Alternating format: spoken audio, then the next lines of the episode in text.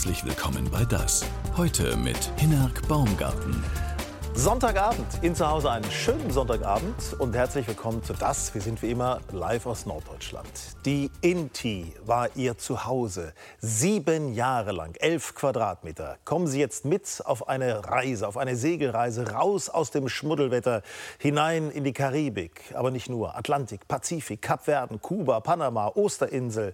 Unsere beiden Gäste haben das gemacht, wovon die meisten von uns ihr Leben lang nur träumen. Was für ein Abenteuer. Claudia Klavin und Jonathan Buttmann. Herzlich willkommen auf dem Roten Sofa. Ich freue mich sehr, dass ihr da seid. Wir freuen uns auch. Ich freue mich vor allen Dingen sehr, dass sehr wir schön. gemeinsam mal so ein bisschen die Welt jetzt erobern können im Segelboot. Ähm, Claudia, du hast uns etwas mitgebracht. Das möchte ich Ihnen zu Hause mal eben zeigen. Guck mal, so sieht das aus. Ich weiß nicht, ob die Kamera da rankommt. Das ist ein Schutzengel. Der ist aus Messing. Ist relativ schwer, ne? Mhm, und ja. wann hast du den in der Hand gehalten? Äh, den hast du ja mitbekommen von deinem Vater. Äh, wann hast du den so fest in der Hand gehalten und gedacht, bitte hilf mir, bitte hilf mir? ja, das war im Sturm. Das war ähm, einer unserer ersten Stürme, den wir erlebt haben. Und ähm, das ist schon beeindruckend, wenn der Wind durch die Wanden pfeift und draußen ist es grau. Da habe ich mich äh, unten in den Salon gesetzt und habe diesen Engel in die Hand genommen, ein wunderschöner Handschmeichler, und habe gesagt, bitte mach, dass das endlich vorbeigeht. Bitte mach, dass es endlich vorbeigeht. Wie lange hat es gedauert, bis es vorbeigegangen ist? Anderthalb Tage. Um Gottes Willen, um Gottes Willen. Du warst währenddessen warst du oben an, an, an Deck und hast äh, ja, versucht zu steuern? Oder? Nee, nee, also das Steuern übernimmt ja bei so einem Boot eigentlich meistens eine, eine, ein Autopilot, mhm. eine, eine Windsteueranlage und die hat glücklicherweise bei uns auch relativ zuverlässig funktioniert. Also wir haben uns dann äh, im Schiffsbauch verkrochen, haben das Segel auf so, so auf Handtuchgröße, Küchenhandtuchgröße Größe verkleinert. Und äh, dann heißt es einfach abwarten. Jetzt klingt das Ganze. Ich saß unten im Salon. Ja. Wir hatten den Autopiloten. Jetzt klingt das so, als hättet ihr eine 50-Meter-Yacht gehabt und am besten vielleicht noch einen Skipper. Nein, so ist es nicht. Wie groß ist die Inti? Äh, 10,5 Meter lang, also mhm. 35 Fuß. Segelboote werden ja in, Fuß gemessen und äh, 3 Meter breit. Und es ist ein altes Modell. Also es wurde hier in Hamburg gebaut, bei der Felswerft und ähm, deswegen auch relativ schmal. Also wir hatten eigentlich nur einen Bug, eine kleine Schlafkabine und dann der Salon, der bestand eigentlich aus so zwei zwei Betten und einem Tisch in der Mitte. Wie so Salönchen, ne? Das Salönchen. Ja, das genau. Salönchen, Salönchen. Aber beim Segelboot heißt das halt Salon ja, und ja. Na, die Küche Pantry und... Ja. Und es gab tatsächlich äh, Momente, wo ihr euch nach diesem Schmuddelwetter, was wir gerade jetzt haben, nach Winter, nach Herbst gesehnt habt? Nee, also aber mir ging das äh, tatsächlich unterwegs manchmal so, weil wir auf der Barfußroute äh, hauptsächlich in den Tropen unterwegs waren. Also wir sind mal abgewichen und haben andere Ziele besucht. Aber ähm, da schwitzt man einfach ordentlich. Mhm. Es ist einfach immer heiß. Und manchmal habe ich gedacht, mal so für eine Minute spüren, wie es ist, kalte Füße zu haben. Mal, mal wieder so einmal äh, dieses Gefühl zu nicht haben. Nicht den ganzen Tag Sonne. Ne? Ja, nicht, genau. nicht, immer nur schwitzen, sondern auch mal wieder eine dicke Jacke anziehen müssen. Ja, oder eine kalte Nase oder sich eine Decke über, äh, über den Körper ziehen nachts, weil da hat man ja nur so einen Laken drüber, weil es irgendwie immer warm ist. Hatte ich mal, habe ich nicht mehr. Möchte ich eigentlich möchte ich das nicht äh, eigentlich wieder das dünne Laken wollen. Äh, geht mir genau. Ich freue mich sehr, dass ihr unsere Gäste seid heute Abend. Wir werden viele Bilder von euch sehen, viele Geschichten hören. Das sind äh, ganz viele spannende Geschichten dabei. Dankeschön, dass ihr da seid. Ja, wie aus einer Auszeit, einer zweijährigen Auszeit, ein siebenjähriges Abenteuer wurde. Davon können uns Claudia und Jonathan heute Abend erzählen. Ähm, ihr habt doch das Buch geschrieben, Sieben Farben Blau. Ihr erkennt, dass ich extra deswegen heute einen blauen Anzug, komplett in Blau heute. Ja. Was bedeuten diese sieben Farben Blau, so in Kurzform? Ja, es ist ja so, dass wenn man auf dem Meer unterwegs ist, auf so viele Farben trifft. Das äh, ist schlechtes Wetter, dann ist es wirklich dunkel, dunkel, dunkelblau. Mhm. Aber beim Schnorcheln, ähm, da haben wir die Das ist dann so, hier, guck mal, das ist wie hier, so dieses helle Blau. Ne? Erlebt, genau. Und äh, der Himmel spiegelt sich wieder, je nachdem. Und ähm, es ist einfach äh, wunderbar, diese vielen schönen Farben zu erleben. Also gerade auch beim, wenn man äh, in Riffnähe unterwegs ist und ins Wasser geht mit seinem Schnorchel. Das ist einfach wunderschön, diese, diese verschiedenen Töne auch zu sehen mhm. von den Riffen, vom vom Sand, der dann kommt und wie sich das so verändert. Das kennt jeder irgendwie. Das kennt jeder, sagt und, und jeder von uns hat doch schon mal gesagt, oh, ist das schön blau hier. Äh, man muss das noch mal sagen, Jonathan, Blausegeln habt ihr gemacht. Das bedeutet, äh, wenn ich das richtig weiß, auf dem offenen Meer, ne? Ja, streng genommen ist es Blauwassersegeln. Blauwassersegeln? Da, das beschreibt so ähm, die Szene, in der wir uns so bewegen. Oder äh, ja, ist so eine Überschrift für so Leute, die sowas wie wir machen. Und das kommt halt von diesem, diesem tiefblauen Wasser, was man nur draußen auf einem Ozean eigentlich erleben kann. Wir Ja. werden eure Geschichten jetzt hören. Einen kleinen Vorgeschmack gibt es von Leonie Kampmeier. Ein 40 Jahre altes Boot. 34 Länder, zwei Menschen und ein gemeinsamer Traum. Claudia Klavin und Jonathan Buttmann entdecken ohne große Kenntnisse sieben Jahre lang die Welt vom Wasser aus. Die Sozialpädagogin und der Toningenieur wagen nach einer überstandenen Krebserkrankung im Jahr 2013 den Einstieg in den Ausstieg und segeln von der Weser bis in die Südsee. Von den Kanaren bis Kuba, von Marokko bis zur Osterinsel. Die gebürtigen Bremer entdecken neue Kulturen und ungeahnte Herausforderungen. Na, wie ist uns Squall? Bisschen windig, ja? Ja.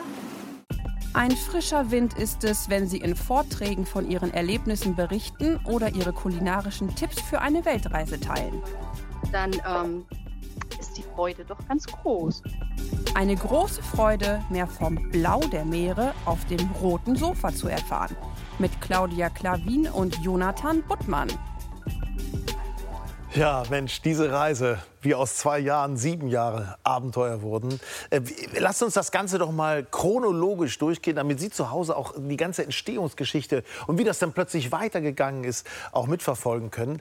Ähm, ihr lebt in Berlin oder ihr lebtet damals in Berlin, ist ja schon mehr als zehn Jahre her. Und ähm, gebürtige Bremer, wie gut konntet ihr damals segeln?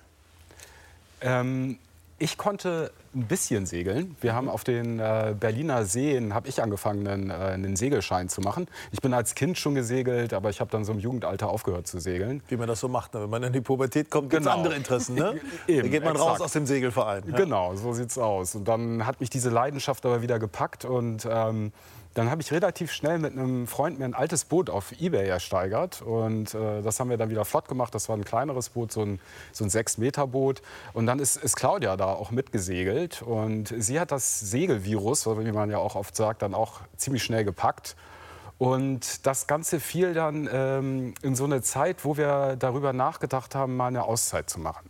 Also mal ein, zwei Jahre aus dem Berufsleben auszusteigen, mal ähm, unser bisheriges Leben mal so ein bisschen Revue passieren lassen. Und ich erinnere mich dann noch dran, dass wir an einem Abend, das war so ein typischer deutscher Segelsommer, also eher verregnet, der Wind, der pfiff so im, im Rick. Und da habe ich Claudia dann die Frage gestellt, ob wir das nicht mit dem Segelboot machen wollen und ob sie nicht Lust hätte, mit mir auf Weltreise zu gehen. Und ja, da hat sie mir dann ziemlich schnell das Ja-Wort gegeben. Und jetzt muss man mal sagen, viele Menschen reden immer nur von solchen Träumen. Die sagen, ja, das machen wir mal, trinken ein Gläschen Wein und am nächsten Tag ist es vergessen, ehrlicherweise. Kenne ich natürlich auch.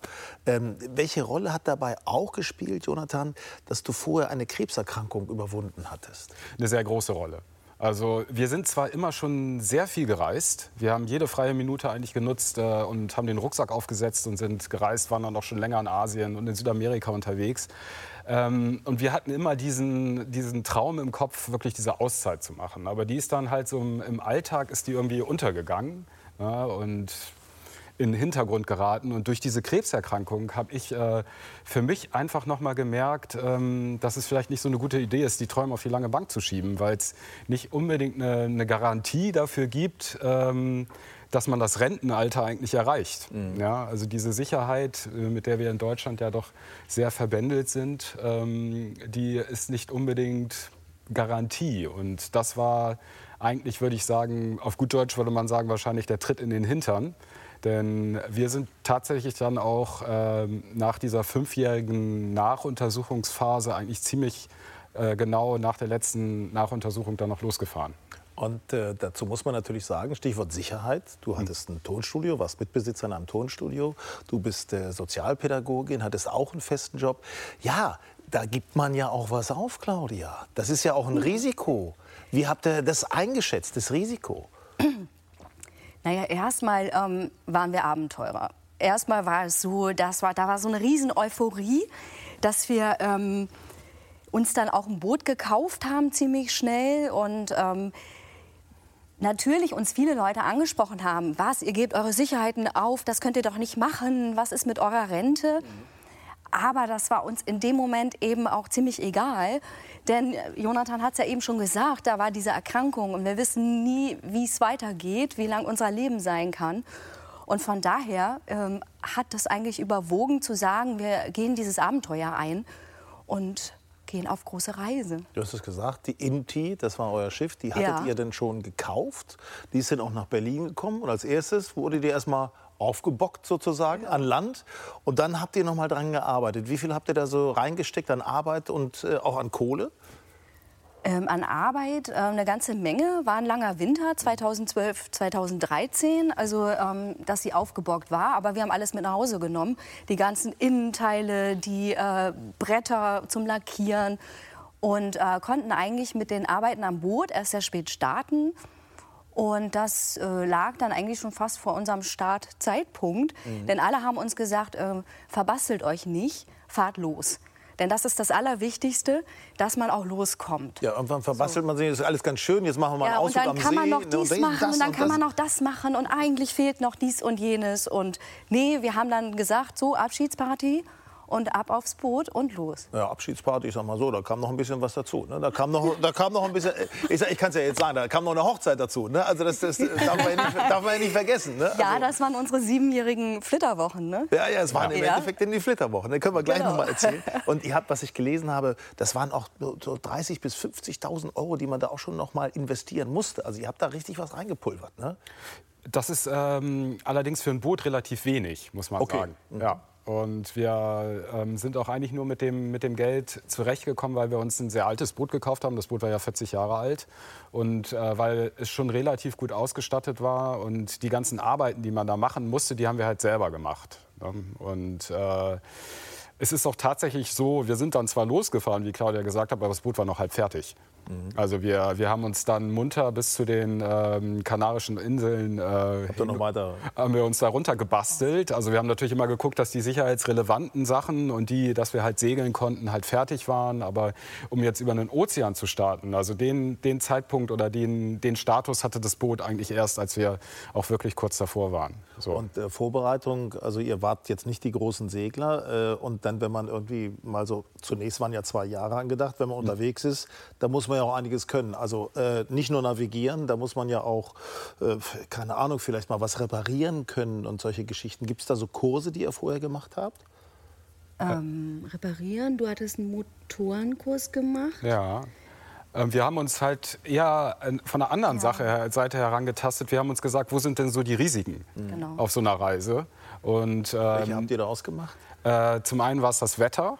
Das ist ja für, für einen Segler eine zweischneidige Geschichte. Zur, auf der einen Seite ist es natürlich der Motor, der dich voranbringt. Ne? Ohne Wind kommst du nicht voran. Und auf der anderen Seite ist es auch die größte Gefahrenquelle. Also äh, für Material und für die Crew auf so einem Schiff. Und da haben wir uns halt sehr intensiv mit dem Wetter beschäftigt, haben auch noch mal einen Wetterkurs gemacht. Und dann haben wir uns überlegt, wir sind ja zu zweit unterwegs. Was ist denn, wenn da draußen ein Unfall passiert? Also da kann ja zum Beispiel auch ein Container irgendwo sein. Ihr fahrt gegen so einen Container. Ja. Ne, Das gibt's ja, die fallen ja von diesen Containerschiffen runter. Ja. Ihr seid ja auch irgendwo an Routen, die, die auch größere Schiffe befahren möglicherweise. Plötzlich schwimmt da ein Container, fährst du gegen. Gibt es auch Spielfilme von? Puff, ne? Ja. Ja, ob wie nah dieser Spielfilm jetzt an der Realität ist, das, ähm, ich habe da mal eine, tatsächlich mal einen Artikel drüber geschrieben und das mal untersucht. Also es re kommt relativ selten vor. Ähm, allerdings tatsächlich äh, gibt es viele Leute, die mit einem schlafenden Wal zum Beispiel kollidiert sind oder mit einem, äh, mit einem Baumstamm oder einer Palette und so.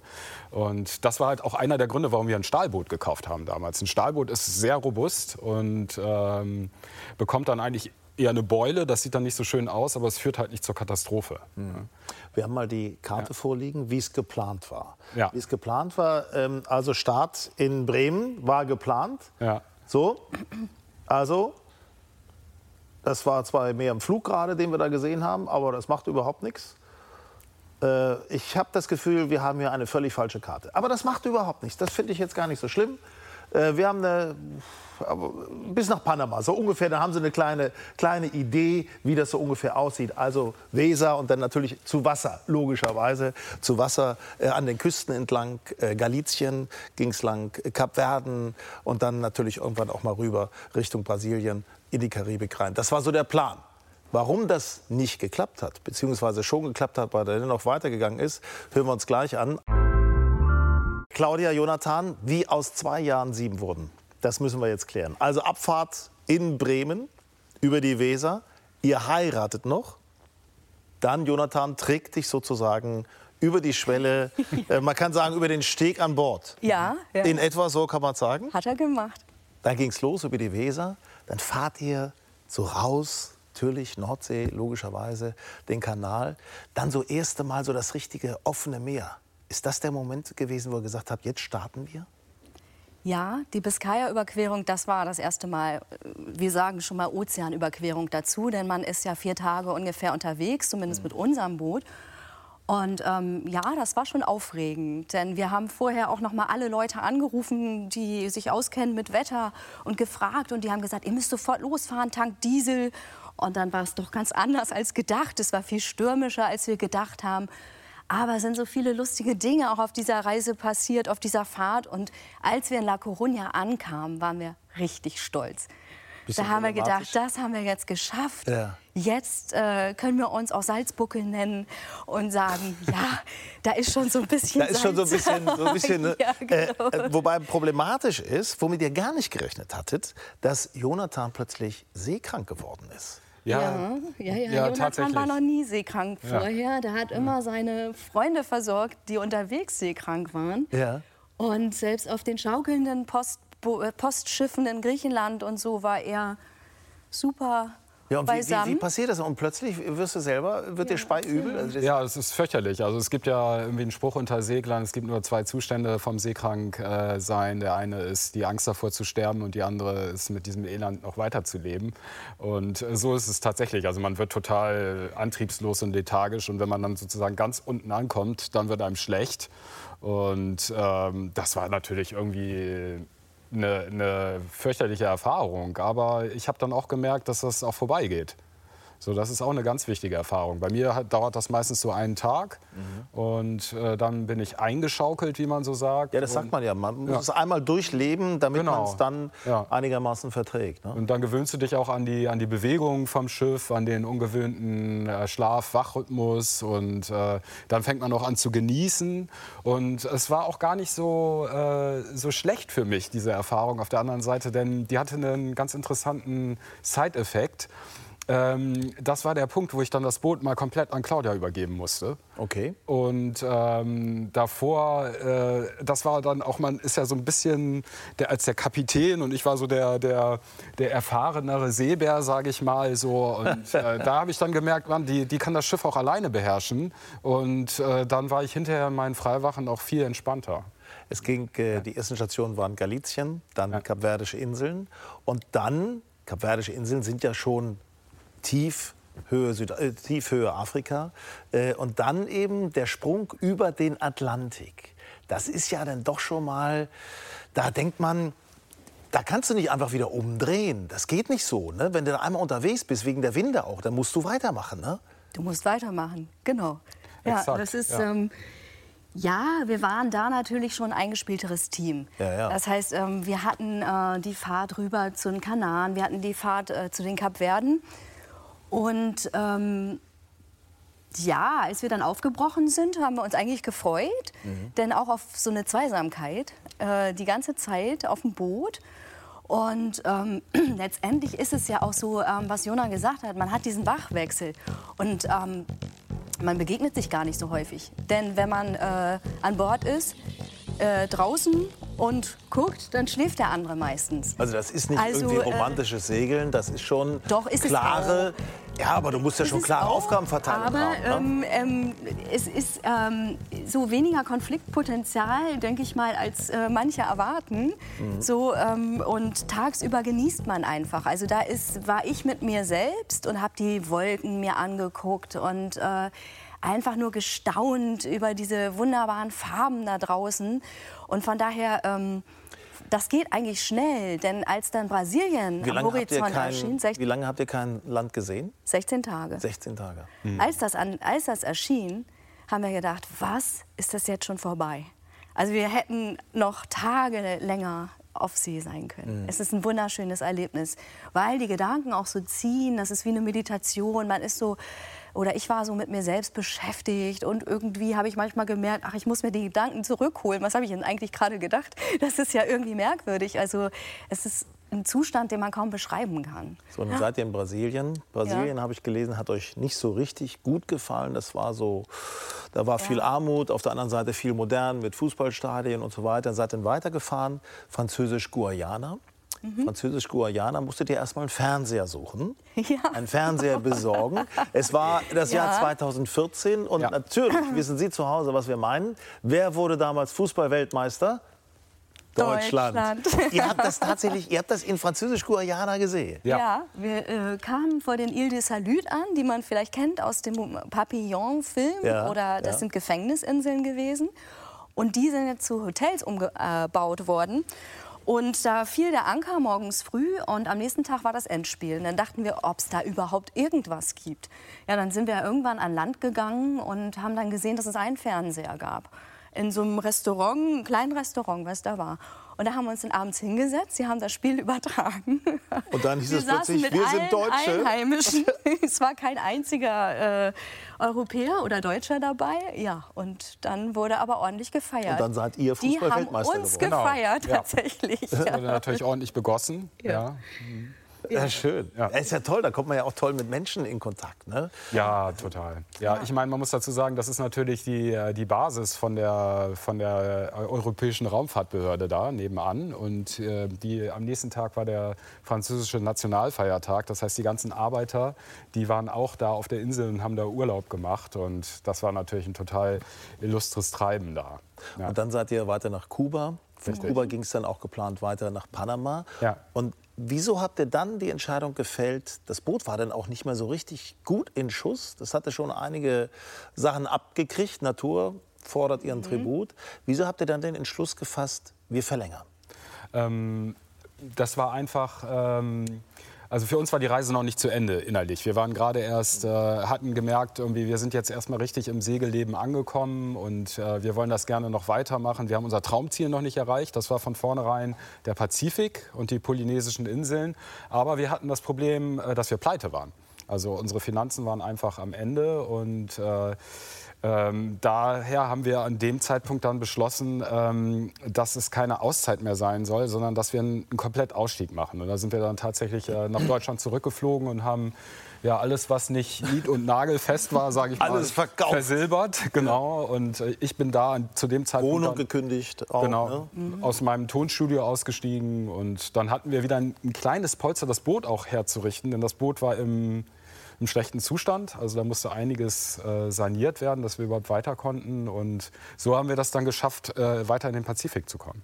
Stark. Ja. Diesen Entschluss muss man auch erstmal fällen und dann auch wirklich War kein Klick, einfacher Entschluss. Also, alles ja. zu verkaufen, Jobs richtig nochmal endgültig zu kündigen. Also äh, wie es dann weitergegangen ist, äh, schauen wir uns äh, gleich an, auch die Bilder dazu. Vorher stellen wir Ihnen noch einen anderen Segler vor, der mit seiner Leidenschaft ein tolles Jugendprojekt ins Leben gerufen hat. Sarah Markus. Dass sich die Lebenswege von Burkhard Pieske und Alor Abdulaziz gekreuzt haben, liegt an der großen Leidenschaft des Lübeckers, seiner Liebe zum Meer. Pieske ist Abenteurer und Weltumsegler.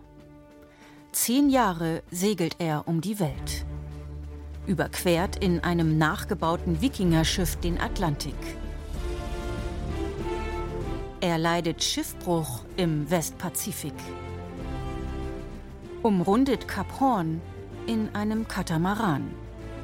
Das Meer ruft ihn schon seit Kindertagen.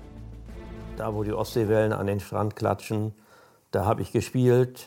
Da war immer meine Sehnsucht, was ist hinter dem Horizont. Und alles, was geschrieben und in Bildern über Schiffe und über Reisen, das habe ich verschlungen. Unglaublich, was an Salzwasser durch meine Adern fließt. Das ist richtig gut geworden. Der 79-Jährige ist immer wieder über seine Grenzen gegangen und hat gewonnen. Diese Erfahrungen teilt er seit 20 Jahren mit Jugendlichen, die im Leben wenig Perspektive sehen. Pieskes Projekt Euroviking ist eine Art Gegenmittel. Auf nachgebauten Wikingerschiffen wird gerudert. Eines Tages kommt Burkhard zu uns in unserer Schule und dann hat er mich so gefragt, hast du Lust? Ich so, ja, worauf? Er so, ja, wir rudern. Ich so, was ist das Rudern? Ich habe keine Ahnung davon. Das sollte sich ändern. Alor ist bei der Expedition Heiterbu dabei, eine Woche auf dem traditionellen Wikingerweg durch die Ostsee. Vor dem Krieg und Corona fanden die ungewöhnlichen Reisen wie hier in der Ukraine statt. Keine Drogen, kein Alkohol, dafür viel frische Seeluft, harte Arbeit und Verantwortung.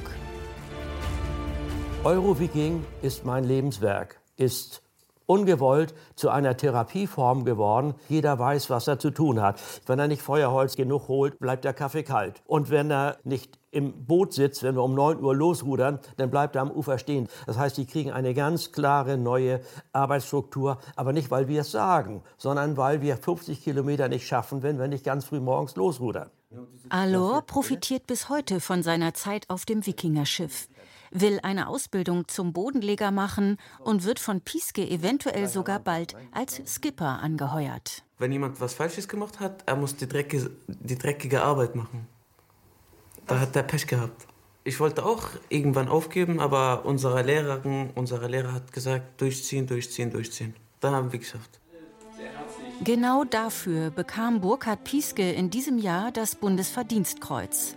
Kategorie Soziales Engagement.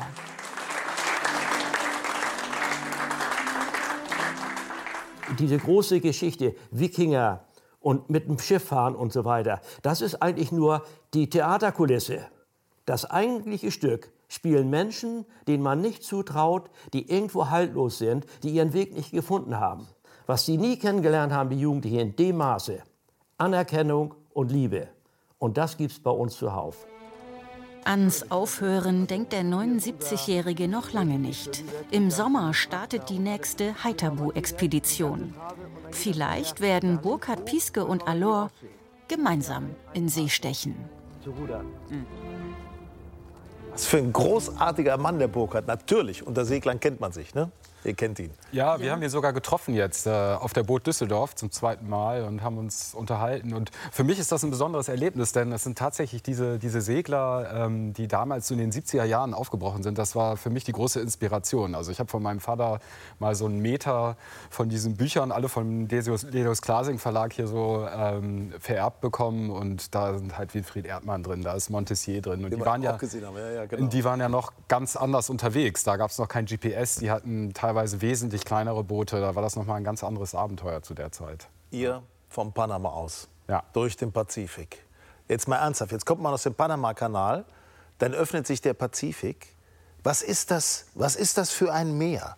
Ist das plötzlich ruhig? Ist das anders? Ist das groß? Ist das unendlich? es ist riesig. Es ist unendlich, ja. Aber erstmal kommt man aus dem Panama-Kanal und hat die Kulisse von Panama Stadt vor sich. Und das sind Hochhäuser. Okay. So, da kommt einem das Meer erstmal gar nicht so groß vor. Aber als wir dann weitergefahren sind, dann hatten wir ja auch einen Turn vor von 3000 Seemeilen. Man, was, sieht das, man äh, sieht das jetzt hier, ne? Auf den, da guck mal, da oben. Ja. Südamerika und dann die Station. Da sind die Osterinseln. Genau. Die Osterinsel ist ja nur eine, ne? Genau. Genau. Ja, also das war dann schon erhebend, als wir dann ähm, irgendwann beschlossen haben, loszufahren in dieses große, weite Meer. 30 Tage auf See hatten wir eingeplant. Mhm. Es kam nicht so, wie wir dachten, denn wir hatten äh, technische Probleme und mussten dann noch mal an Land nach Ecuador. Aber dann auf dem großen Meer, wenn dann tagelang wirklich gar nicht viel passiert, das ist wunderschön. Dann kommt es aber auch wieder, dass dann ähm, kleine Stürmchen kommen, dass das jeden Tag passiert, dass das eine Woche lang passiert. Also ähm, der, der Pazifik, der friedliche Ozean, der kann auch ganz schön seine Zähne zeigen. Anders als wir es gedacht haben. Kommt man da manchmal auch auf so diesen Gedanken, wenn jetzt was passiert, wir sind äh, tausende von Seemeilen entfernt von der nächsten Hilfe, also uns rettet hier eigentlich keiner?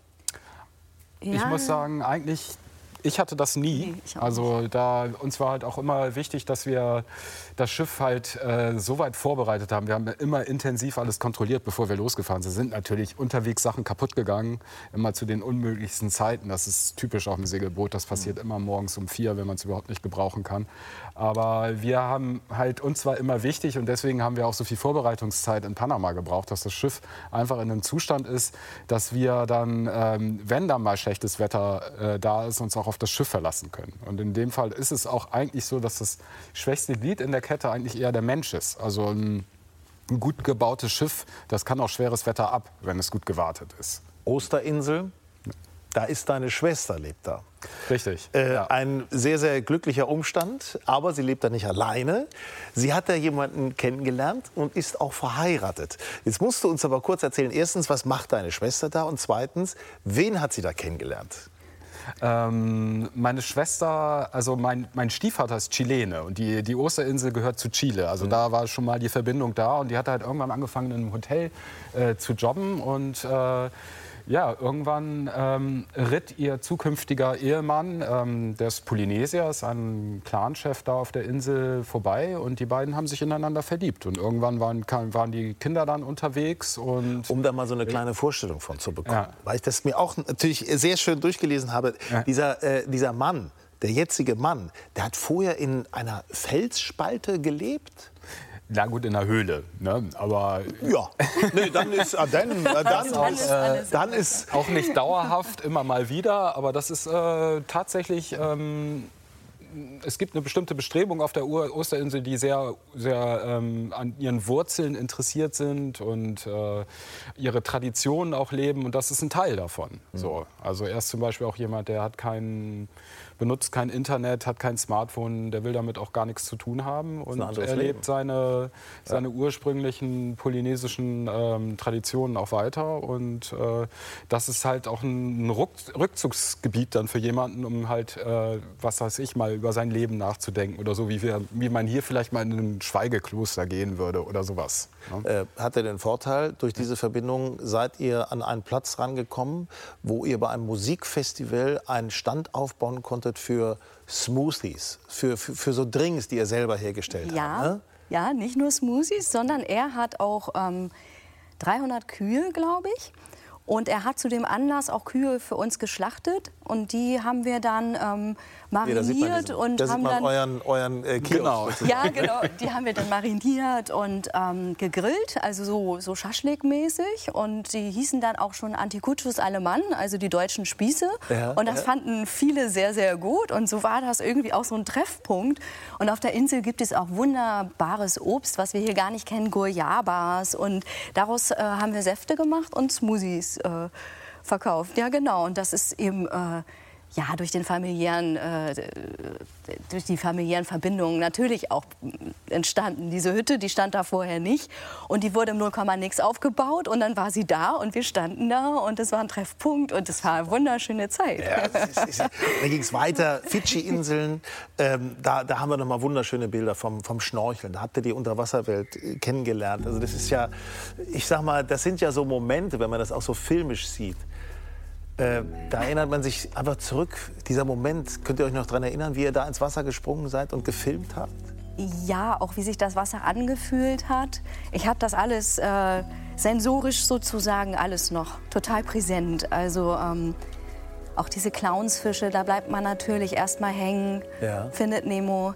Und ja, es ist, es ist, also gerade diese warme Wassertemperatur, das ist so wie in einer Badewanne. Und du lässt dich da treiben und die Fische kommen ran. Die sind auch neugierig.